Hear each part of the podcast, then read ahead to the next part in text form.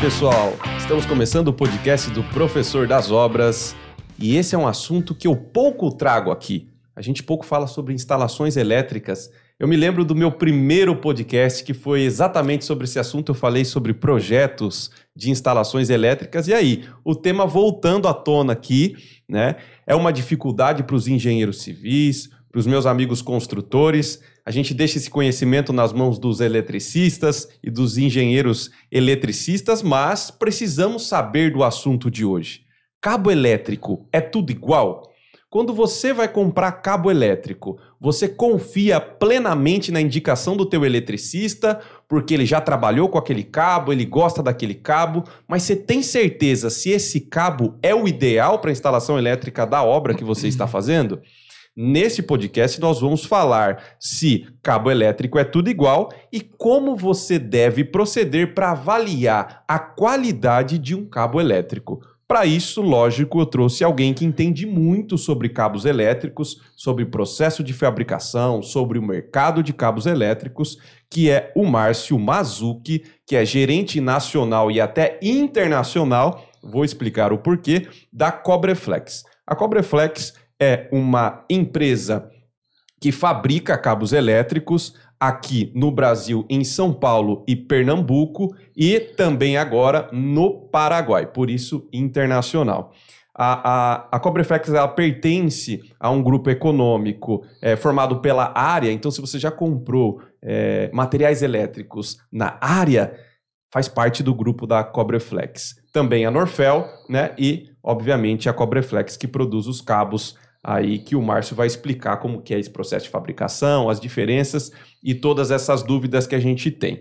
Então, nesse podcast nós vamos falar sobre os revestimentos dos cabos, curiosidades sobre roedores. Você sabe que rato come cabo, né? Então precisa é, entender o que você deve fazer para o rato não comer o cabo, ou se você tem que se preocupar com isso ou não, tá? Nós vamos falar de tipos de cabo. Cabo tem validade? Será que dá para você comprar um cabo e deixar ele em estoque lá por muito tempo na sua obra e aí você pode usar ele normalmente? Nós vamos falar sobre isso. Vamos falar da flexibilidade, vamos falar um pouquinho do mercado, de como proceder à venda de cabo, quais são as dificuldades que eles têm e muito mais. Então, se liga nesse podcast, já dá um curtir aí, comenta, compartilha, né? Já manda para o seu colega que esse podcast vai ser top. Beleza? Márcio, obrigado pela sua participação, valeu.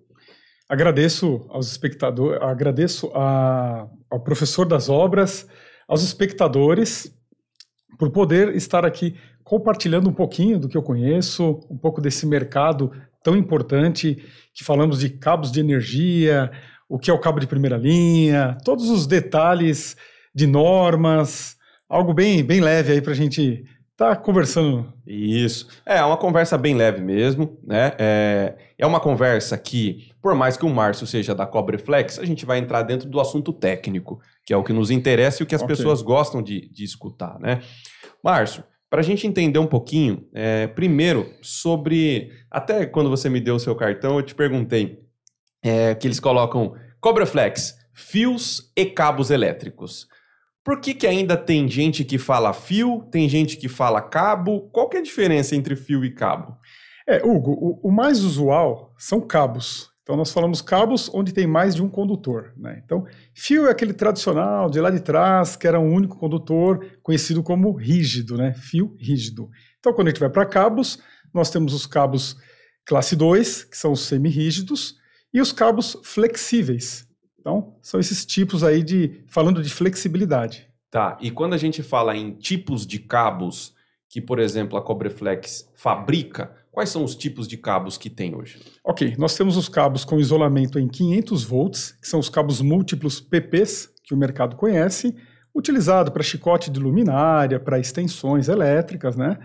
Temos os cabos 750 volts, que é uma capa única, tá? que são os cabos até 70 graus de temperatura máxima de trabalho, que são utilizados na parte interna aqui do estúdio, das residências, e temos os cabos 1kV, ou seja, 1000 volts, que possuem uma dupla isolação, onde o primeiro isolante é o HEPR, que ele suporta até 90 graus, e em cima dele vem uma capa. É uma capa mais para uma proteção mecânica do HIPR, até porque o HIPR ele não suporta é, é, ficar muito ao tempo, então tem que ter essa proteção mecânica no cabo.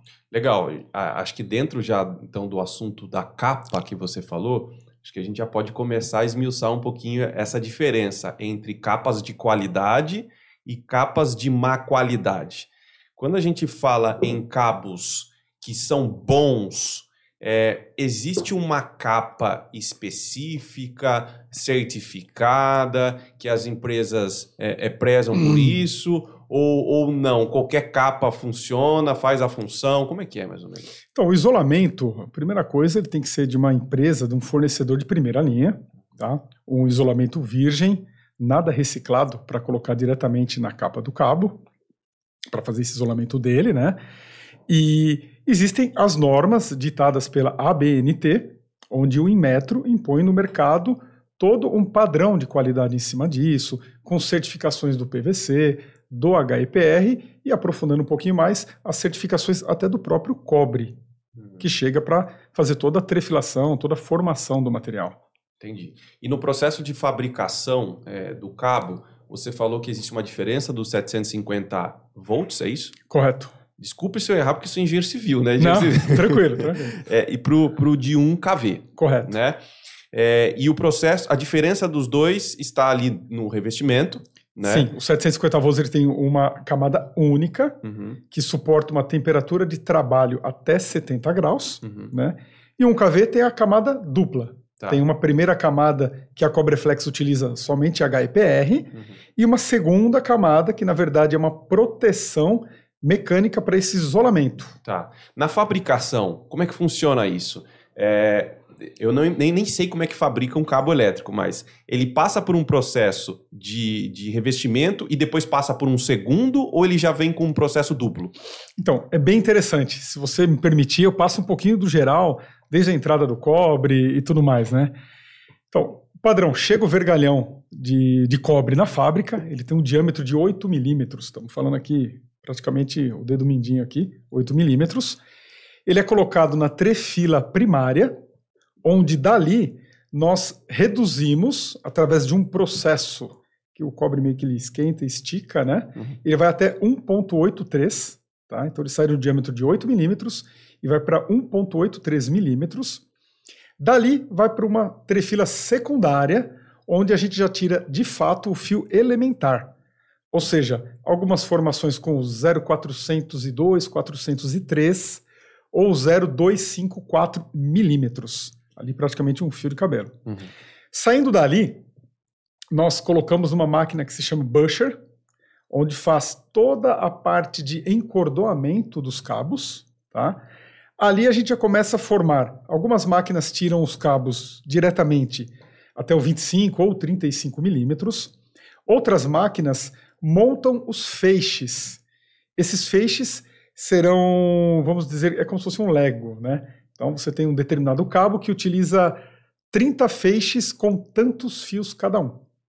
A partir desse momento é colocado numa outra encordoadora, que a gente chama de encordoadora rígida, tá? É montada ali exatamente a bitola dos cabos maiores, das bitolas maiores, e na sequência já vai para a extrusão. Entrando um pouquinho naquela pergunta que você fez, da, dessa dupla camada, né? Existem fábricas que têm um processo de extrusão duplo. Então ela já injeta o, na frente o HIPR, na primeira camada, no caso do 1KV, e na sequência ela já vem com a, cama, a capa externa. Uhum. E existem outras fábricas que têm primeiro um processo do HIPR 90 graus, que é o que vai de isolamento diretamente no, na, na corda de cobre, tira-se dali e vai para uma outra linha de extrusão e coloca a capa externa. Então os dois estão corretos, sem problema algum. E, e, dentro desse processo que você me explicou, tem muita operação manual? Olha, a operação manual ela é mais daquela locomo locomoção de uma de, do, do, da bobina de uma máquina para outra. Evidentemente que a máquina ela está toda calibrada para fazer a extrusão já dentro daquele padrão, tudo certinho, mas o extrusor também faz muito a diferença. O recurso humano ali é fundamental para fazer toda essa operação, todo esse acompanhamento de qualidade. Então ele pega desde lá do começo, ele acompanha o que está saindo lá do outro lado, todo o nosso processo ele passa por uma pelos testes de isolamento 100% dos produtos. Todos os nossos materiais, quando acabam de sair da, da, segunda capa, ou se for os 750 volts da primeira, já passa diretamente por um rolete onde faz automaticamente a gravação. Ou seja, não tem como você receber um cabo nosso sem a devida gravação. Uhum. Já tudo dentro do padrão NBR, tudo certinho. Entendi. Você explicou então até o processo do revestimento. Saindo então do revestimento, isso ele é, ele é bobinado ou ele sai numa forma de macarrão e aí como é que funciona para chegar naquela embalagem ali?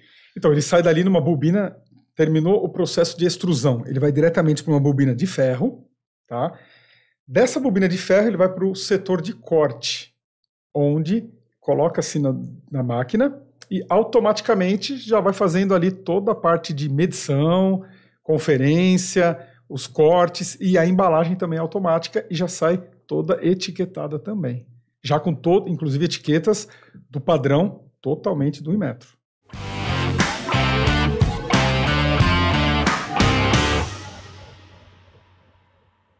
Tem um eletricista na obra que uma vez eu fui comprar um cabo e ele falou assim: pô, esse cabo é muito ruim a embalagem dele, porque a embalagem ajuda o cara na hora de passar o cabo, Sim. né?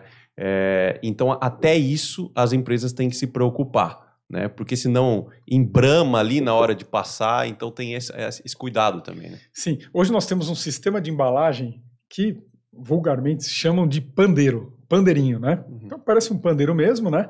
Onde o eletricista, para facilitar a vida dele, ele fura com o próprio dedo pega o cabo de dentro e já vai tirando. Uhum. Ou seja, não tem como virar aquele emaranhado de cabos ali, de dar nó, de enroscar tudo, né? Interessante que, bom, você é eletricista, engenheiro, você conhece a parte de instalação, né? Que eles colocam alguns rolos um do lado do outro e vão puxando tudo de uma vez, né? Uhum. Então ali não tem como enroscar. Legal. Então, muito bom. É, isso faz, faz total diferença na hora da instalação, né? Não Sim. adianta o produto ser muito bom e atrapalhar a instalação. Sim, né? tem que pensar em todas as pontas, né? Exato. Não perde produtividade. Legal. Bom, é, como você falou do processo ali de pegar o, o, cobre maciço e dividir isso em fiozinhos, a gente quando pega um cabo elétrico e olha para ele, vê que ele tem vários fiozinhos, né? E talvez as pessoas, se, é, é se eu perguntar para um leigo, falar assim, pô, você sabe a diferença entre um cabo de boa qualidade e má qualidade? E se eu dar um cabo na mão dele, ele vai olhar e vai falar assim: olha, Hugo, eu acredito que deva ser na quantidade de fiozinhos que tem aqui dentro, Sim. né? Talvez um de má qualidade tenha menos fio e etc. Explica para mim se é isso ou não. Então, muito pertinente a sua pergunta, Hugo. Inclusive do mercado, tem muita dúvida nisso, né? Então, é, é, não só eletricista, como consumidor final de final de semana, que somos eu, você e, e família, né? O que, que acontece? Quando a pessoa vai lá e pega na ponta do cabo e verifica que tem vários condutores e pega um outro que tem menos condutores, existe uma tendência de olhar e falar: nossa, esse que tem mais condutores, mais fios elementares, ele é muito melhor do que esse outro é muito relativo. Por quê? Uma formação de um cabinho 2,5 em classe 4, ela está ali entre. Entre não, ela está em 17 fios de 0,401, 402, 403, onde vai com certeza não superar a resistência máxima permitida. Vai estar dentro, tudo certinho, das normas da ABNT que o Inmetro aplica no mercado. Se você pegar um outro cabo que tem mais fios, não necessariamente significa que esse cabo está dentro das normas. Tá? Por quê? Se eu pego 17 fios de 0,402, que seja, e coloco no outro cabo 20, 22 fios de 0,254, aí já não vai atingir as normas dentro do Imetro. Né? Ou seja, você vai ter mais fios, só que menos cobre vamos dizer que por rolo. Uhum. Hoje no mercado é muito complicado. Hoje, se você fizer uma análise em geral, você encontra rolos de 100 metros que tem 200 gramas a menos de cobre, às vezes 300 e às vezes meio quilo a menos. Na hora que você olha o cabo, de fato tem mais PVC do que cobre. Uhum. Então, Eu até aproveito aqui e deixo é, bem aberta as portas da Cobreflex. Nós temos um processo interno de transparência com o cliente. Então, o que, no que, que consiste isso? Eu não vou agendar para você, cliente, vir na Cobreflex, conhecer a fábrica com horário, data, tudo marcada. Eu quero muito que você venha até a porta da Cobreflex, informe, peça para falar com algum gestor, se eu não estiver lá, teremos outros gestores lá para poder recebê-lo e diz que você quer conhecer o processo fabril e de qualidade da Cobreflex. Obviamente, vou pedir para fazer uma ficha interna com todos os seus dados, até por medidas de segurança, porque o cobre no mercado é ouro, e pela parte também de segurança do trabalho, vai ter ali vários esclarecimentos de como andar pela fábrica, como circular pela fábrica. O que nós queremos é o quê? Mostrar toda a transparência da Cobreflex, deixar as portas abertas para você, cliente, conhecer a nossa empresa de uma maneira como está no cotidiano. Eu não vou mudar nada, não vou preparar algo para ninguém lá. Eu quero que você vá lá sem avisar e veja como que é a nossa diária, como que é o dia a dia lá. E deixo até a ideia aqui. Seria muito interessante outros fabricantes fazerem o mesmo, deixar as portas abertas, bem transparentes para o cliente ir lá conhecer todo o padrão de, de, qualidade, de gestão e tudo mais. Você deu uma ideia para os espectadores aí. Ó. Quem quiser conhecer a fábrica, ó, vou dar uma, uma ideia aqui. Ó. Quer ir lá com o professor das obras? Deixa nos comentários. Eu quero conhecer a fábrica da Cobreflex. A gente marca, vai todo mundo junto, toma um café com o pessoal lá, conhece a fábrica. Legal. Nem precisa me avisar. Nem precisa avisar. Não quero que avise, só peço para não chegar na hora do almoço, né? que às vezes tem o pessoal que troca o turno e tudo mais, mas não quero que avise.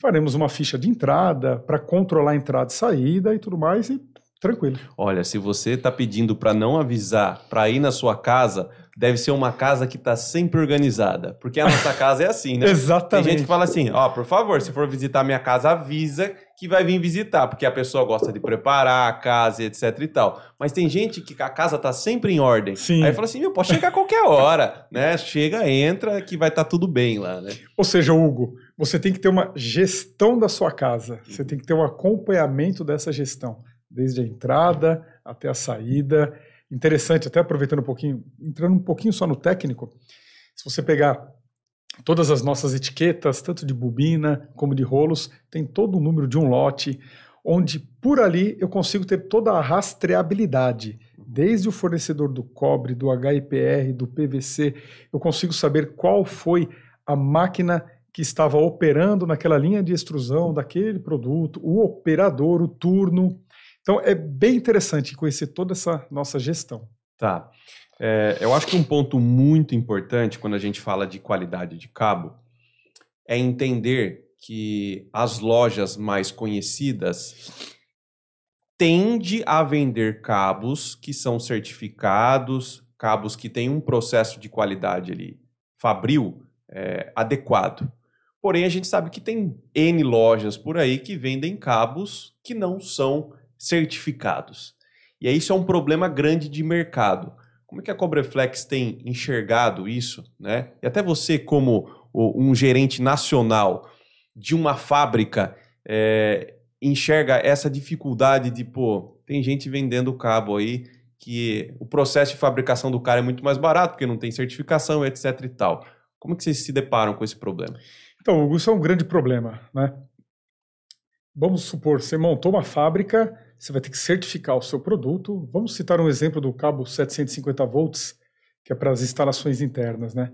É uma certificação compulsória, ela é obrigatória por força de lei. O Inmetro tem os laboratórios credenciados para fazer as devidas análises técnicas desse produto, com uma série de testes, e certificá-lo. Ok, foi certificado. Aí que está o problema. O que garante que o material que vai sair dessa fábrica vai para sua loja dentro de todos os padrões que são estabelecidos pela ABNT e o Inmetro cobra isso, e o Inmetro coloca isso para rodar. Então é, é, bem problemático. Então você tem fabricantes, eu tenho concorrentes que seguem a linha correta, tudo certinho. A gente tem uma briga boa de mercado e, e até boa, é, é gostosa essa briga, justa, só que você tem os concorrentes desleais. Uhum. Então, quando eles começam a mexer um pouco no cobre, aí é bem complicado para nós. E envolve total segurança, né? Não estamos só falando de eu perder negócios, nós estamos falando de segurança, de aquecimento de material, né? do, do produto, risco de incêndio. Uhum. Né? É, esse é um ponto que eu queria entrar. Porque a elétrica, ela é muito objetiva. E aí tem gente que enxerga assim: pô, coloquei um, um cabo lá que tem menos quantidade de cobre, bati no interruptor, acendeu a luminária. Ué, qual é o problema então se ele tem menos quantidade de cobre? Mas não é isso, né? Tem uma segurança do, do circuito, tem uma segurança da instalação por trás, né? Exato. Eu vou citar um exemplo. Imagina uma tubulação passando ali quatro, cinco cabos de energia ao mesmo tempo, juntos ali, né? E utilizando uma máquina de lavar, uma, uma, um chuveiro, geladeira e tudo mais, isso começa a aquecer ali dentro. O PVC, 100% de todo PVC para cabo tem que ser anti-chama. Porém, num sobreaquecimento, ele vai derreter. Então você vai ter lá quatro, cinco condutores passando paralelamente de uma vez, um derrete, encosta no outro, ali já começa a ter uma faísca e ali já pode acontecer um ambiente de fogo, de incêndio. Então é muito complicado, é muito perigoso. É, quando, quando a gente fala que o revestimento ele é anti-chama, pode ser confuso isso, né? Ele é anti-chama porque ele não vai propagar. Perfeito. É isso. Não propaga. Ele derrete, mas não propaga. Exatamente. Mas ele não é resistente suficiente a ponto de não derreter, né? Exatamente. Então ali você tem as relações. Você tem que ter um PVC todo certificado, todo correto. Além de tudo, você tem que ter um cobre dentro do, das dimensões estabelecidas para aquele tipo de cabo e de instalação. Uhum. Claro que o projeto também envolve, tem toda essa base, você conhece muito bem disso, né, Hugo? É, é, é esse é um ponto muito importante. As pessoas falam, ah, então eu estou comprando um cabo certificado que tem ali o selo do Inmetro, tá, tô, tô resguardado de problemas com relação a, a aquecimento. Não, tem que estar tá bem dimensionado também, né? Não adianta você colocar um cabo inferior no teu projeto, né? É, mas isso, só, só esse argumento, eu acho que ele é suficiente para as pessoas que são de boa conduta, que querem fazer tudo certinho, em procurar empresas então que têm o selo e metro. Perfeito, perfeito.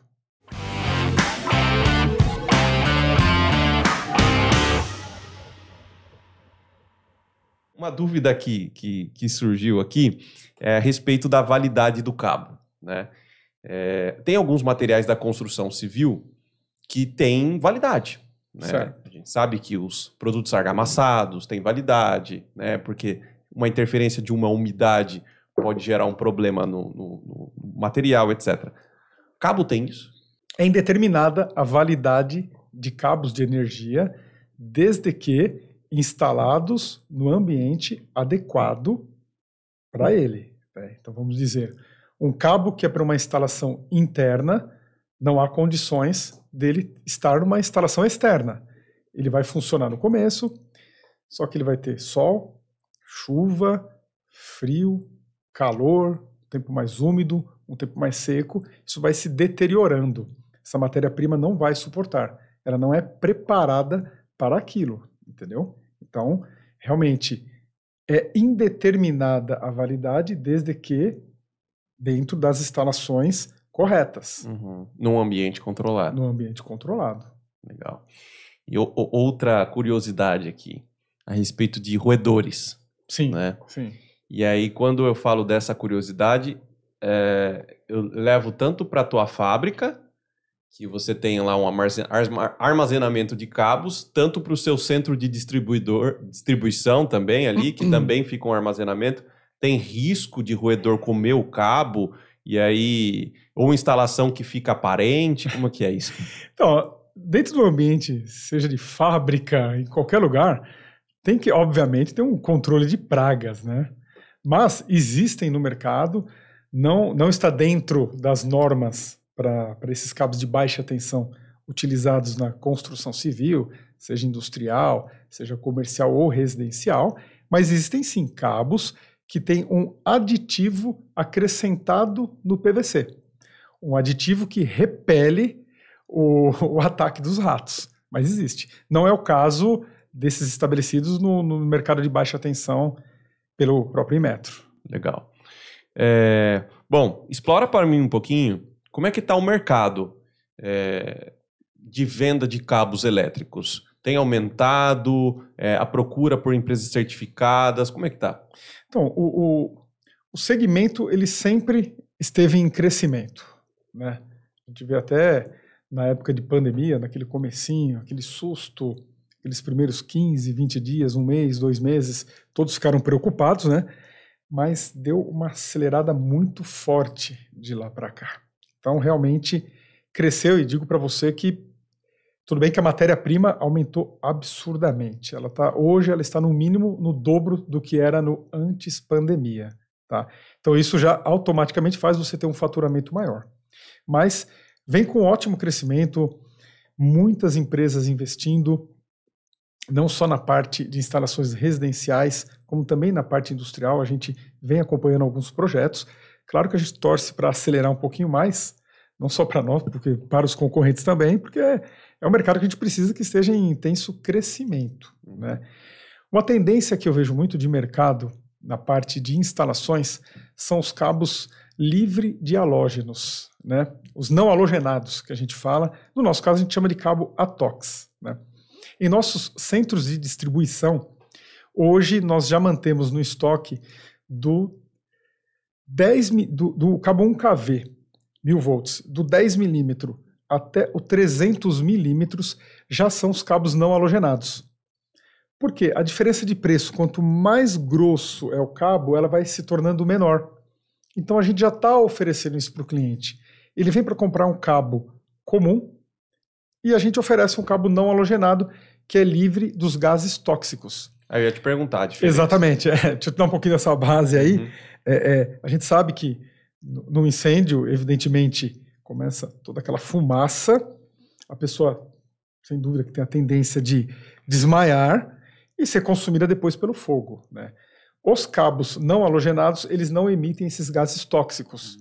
Então, a pessoa, se for só pelo motivo dos cabos, ela consegue, está tendo incêndio, ela consegue sair, correr, se proteger. Né? Uhum. Evidentemente que nesse ambiente existem outros produtos de plástico, produtos com, com pinturas químicas que vão exalar esses gases tóxicos, né? Mas pelo menos da parte de cabos fica isento. Então tem essa tendência. Hoje é, é, o mercado consome muito, total, para shopping center, lugares com grandes circulações de pessoas, lugares públicos, hospitais, delegacias de polícia, uh, cinemas, todos os locais que têm essas grandes circulações já são utilizados esses cabos e tem uma tendência dos residenciais também já começar a ter esses cabos não halogenados. Legal. É, acho que isso é um problema para quem faz obra e deve ser um problema para vocês muito maior. Eu tô para dizer que tá difícil fazer obra que você não precisa se preocupar com o estoque de cabos. Né? É um item que, de fato, ali na obra é muito fácil de ser roubado e ele é muito fácil de ser revendido. Né? É por isso que as pessoas roubam tanto o cabo. Né? Sim. E eu imagino lá num processo de fabricação, que você está ali com a sua matéria-prima que vale ouro na frente das pessoas que, que trabalham na loja, né? na, na, na fábrica, né? Eu imagino que as pessoas que trabalham no centro de distribuição também estão vendo aquela mina de ouro na frente. Sim. Né? É, até as lojas que também têm isso em estoque.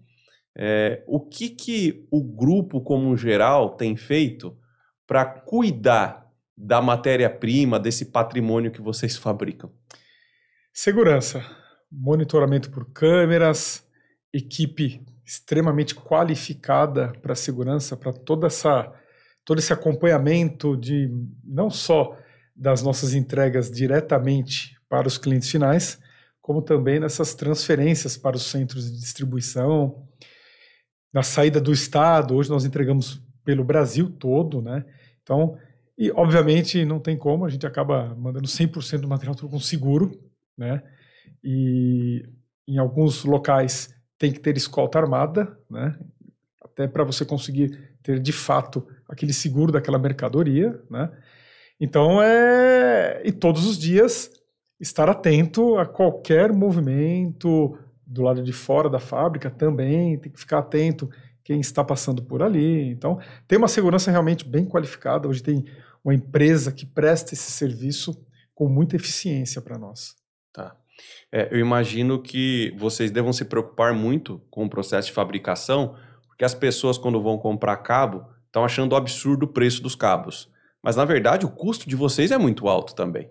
Né? Exatamente. Não só da matéria-prima, que é o que eu te falei, que no mínimo ela dobrou do antes pandemia para o pós-pandemia, cobre, PVC, HIPR, como também o custo de energia, é, é, o custo fabril no geral, né?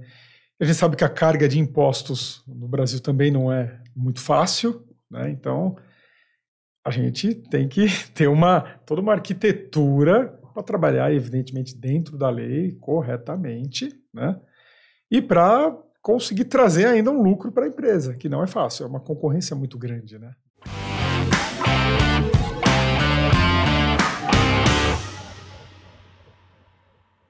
A gente não falou de uma característica do, do cabo, que é do cabo flexível. Né? Eu, eu, vi você falando que tem a classe 2, classe 4 e tal. É, explica um pouquinho dessa característica dos cabos elétricos serem flexíveis. Sim. Vou começar pelo classe 1, então, que é o que nós estávamos falando de fio sólido, né? que é quando fala fios e cabos elétricos, fios e cabos de energia. Né? Então, o classe 1 é o, aquele fio sólido de um único condutor, né? Geralmente ele é utilizado de 1,5 milímetro até 6 milímetros. Depois vem o classe 2, que em alguns lugares do país ainda é bem utilizado, tá? mas ali para o centro-oeste, um pouco do norte e nordeste. Sudeste Sul já tem aplicado muito o flexível já há alguns anos, mas por projeto também, né? Tem alguns projetos que são antigos e está designado lá o classe 2, o semi-rígido no caso, né? Uh, e depois vem os classes 4, de flexibilidade, o classe 5, que é um pouquinho mais flexível, e vai até para o classe 6 de flexibilidade. Nós temos um cabo, é, falando de flexibilidade, que são os cabos de solda.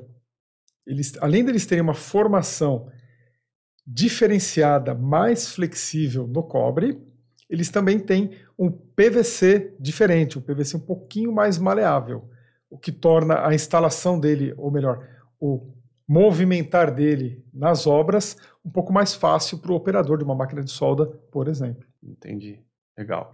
É, é, com relação à a, a, qualidade do cabo, eu, eu não sou eletricista, não pego muito cabo na mão no meu dia a dia, mas o que, que o pessoal reclama das, das marcas aí do mercado que são de má qualidade com relação ao produto final. A gente falou da quantidade de cobre, você falou do revestimento, que tem um revestimento mais flexível, tem empresas boas e tal.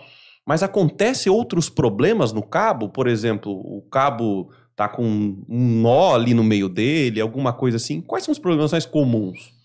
Então, o maior problema que tem, que a gente, é, é alguma coisa que a gente já explanou aqui, que é um pouco desse aquecimento desses cabos de segunda linha, que é feita a instalação na hora, só que não é imediatamente que começa a se colocar, é, é, vamos dizer que os níveis de energia máximo de utilização, do, as cargas máximas. Né? Então vai aos poucos colocando, o cabo vai se deteriorando, então ele esquenta, esfria, vai lá quase derrete, e aí ele esfria, e aí começa a ficar um pouco mais rígido, o PVC e tudo mais.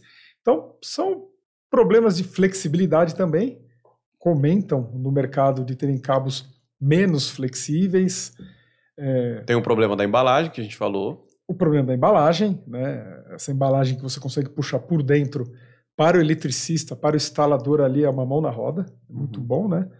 Mas no geral é isso. Eu, eu, já ouvi falar de cabo que, que às vezes o cara tá lá, tá, tá passando o cabo e ele percebe que de repente o cabo parece que tá com outra seção. Parece que o cabo tá mais fino, parece que tá amassado o cabo. Isso pode ser um problema assim da fabricação? Olha que eu, sinceramente, eu nunca vi, é. É, é, é pelo menos em todo o processo de, de trefilação, ter umas variáveis assim tão grandes, né? Uhum. Você vir um de um determinado diâmetro para um outro diâmetro, né? Mas tem a ver também com o time do processo dessa trefilação. Se a empresa não estiver trabalhando adequadamente, redonda, dentro de todas as normas, bons equipamentos e bons operadores, pode ter alguma variação também. Não sei se chega a ficar amassado ali, né? Uhum. Mas pode ter alguma variação. Eu, sinceramente, eu nunca vi internamente isso. Tá, então dá para a gente dizer que os principais sinais que um cabo elétrico é, está comprometido ou pode comprometer a instalação é a flexibilidade dele. É na instalação, o aquecimento, né? É o que mais assusta de é, cara. É. Né? Ah, é porque assim, se não for tão flexível e mais passar, já resolveu também, não é? Esse não é um problema. É, né? vai, vai, o vai instalador dar vai dar mais trabalho. É, é. Mas o pior, então, é a questão da quantidade de cobre, Isso. porque pode comprometer. É, onde a gente fala de segurança, padrão de qualidade tem que ser seguido, né? Não tem... E, e tem característica diferente de cobre? Existe cobre melhor, cobre pior? O cobre, praticamente os fornecedores dentro do Brasil, o cobre ele é oriundo do Chile, né? O catodo, as placas de catodo que chegam, né? É feita essa transformação através dos fornecedores desses vergalhões para nós, dos transformadores, né? É, e eles nos fornecem com todo o certificado de qualidade dos testes que eles fazem dessa matéria-prima. Uhum. Fora isso, nós temos os nossos testes internos, né? De resistência elétrica, que são os testes do dia a dia, que mais uma vez eu convido você, cliente, venha conhecer as nossas instalações. Vocês vão ter a oportunidade de participar, inclusive, desses testes internos. Uhum. É bem interessante. E quais são as tendências é, que você enxerga para um produto que parece que está muito tempo estacionado? Eu, pelo menos, não enxergo mudanças em cabos elétricos para a melhoria desse material no futuro. Então, eu entendo, Hugo, que é uma evolução de equipamentos para produzir esses materiais. Um equipamento que consuma menos energia, um equipamento que é, é, ajude a produzir menos resíduos para o meio ambiente, né? O produto em si é a base que existe. Eu acredito que possa, sim, mais à frente, vir outros produtos, complementos, na verdade, uma melhoria nesses produtos, onde com certeza nós estaremos muito ligados a isso, seguindo até os princípios da SEG, né? Quando a gente fala da parte social, que a gente já trabalha com bastante foco nos PCDs dentro da empresa, é, a parte ambiental também. Hoje nós temos todo o tratamento da, da, da sucata que sobra dos testes de materiais e tudo mais. Nós temos um departamento que tem um equipamento onde você coloca lá os pedaços de cabos e automaticamente ele já separa de um lado o cobre e o PVC do outro. Ou seja, esse cobre ele pode ser reutilizado. Ele é o cobre puro, proveniente inclusive de cabos de energia. E toda, falando da SEG ainda, e toda a parte de governança, que a gente também vem tratando muito bem aí dentro do nosso grupo econômico, Cobreflex, Área e Norfel. Legal. Para resumir, então, aqui, é, o, o tema do nosso podcast, que é como avaliar a qualidade de um cabo elétrico, tente resumir isso de forma muito rápida é, para as pessoas que não sabem como avaliar a qualidade de um cabo. Bom, primeira coisa, certificação, né? É, entre no site da empresa, tenta conhecer um pouquinho da história dela, quais são os clientes que ela atende e, se possível, ir conhecer também a fábrica, que é te dar uma confiança maior, né? E tomar muito cuidado quando você vê no mercado um preço muito diferenciado, principalmente para baixo, fique atento. Fique atento, questione, se for no caso de algum lojista e tudo mais, questione o processo de qualidade daquele produto, obviamente que ele deve conhecer a fábrica e tudo mais, né? Então, fique sempre atento a esses pontos aí e, sem dúvida nenhuma, a certificação é, é um dos fundamentais aí para, pelo menos, ter a base para poder produzir o material.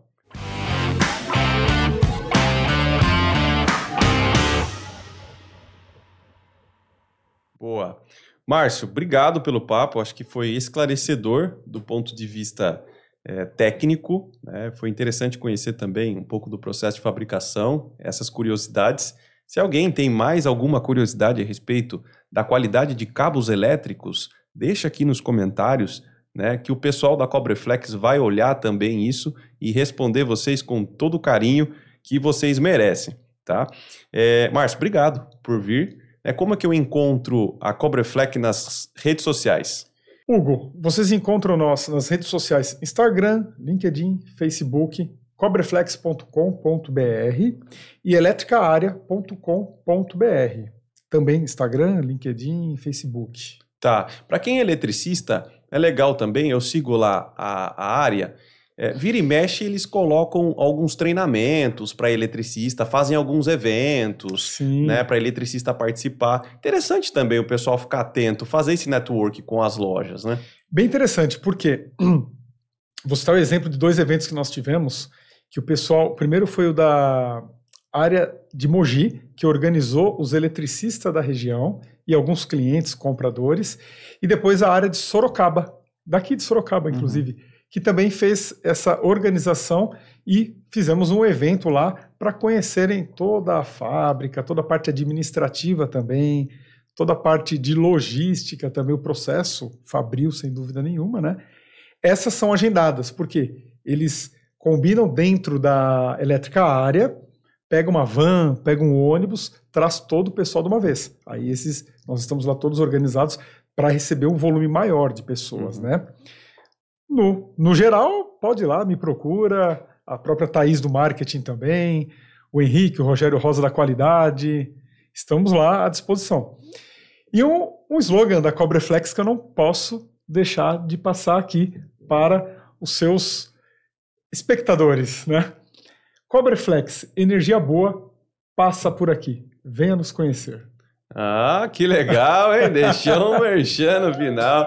Com certeza o editor vai, vai brincar com esse, com esse ah. negócio. legal demais. Márcio, agradeço o convite, né? Que você aceitou, veio aí com, com muito carinho gravar com a gente. Agradeço também a Thaís, né? Que ela não está aqui no podcast, mas por fora nos prestigiando, né? E para os nossos espectadores, ouvintes do podcast do Professor das Obras, continue nos acompanhando, deixe seus comentários. Se você está aqui nos vendo pelo YouTube, mas prefere ouvir nas principais plataformas de áudio, nós estamos no Spotify, no Deezer, no Google Podcast, no Apple Podcast né? Sempre trazendo temas relevantes para quem gosta, ama a construção civil, tem interesse em aprender de maneira leve, descontraída, descomplicada, que é o que a gente faz aqui, procurando ser o maior podcast do Brasil de construção civil. É isso aí. Um grande abraço, um beijo para todos. Energia boa no professor das obras também. Um abraço, tchau.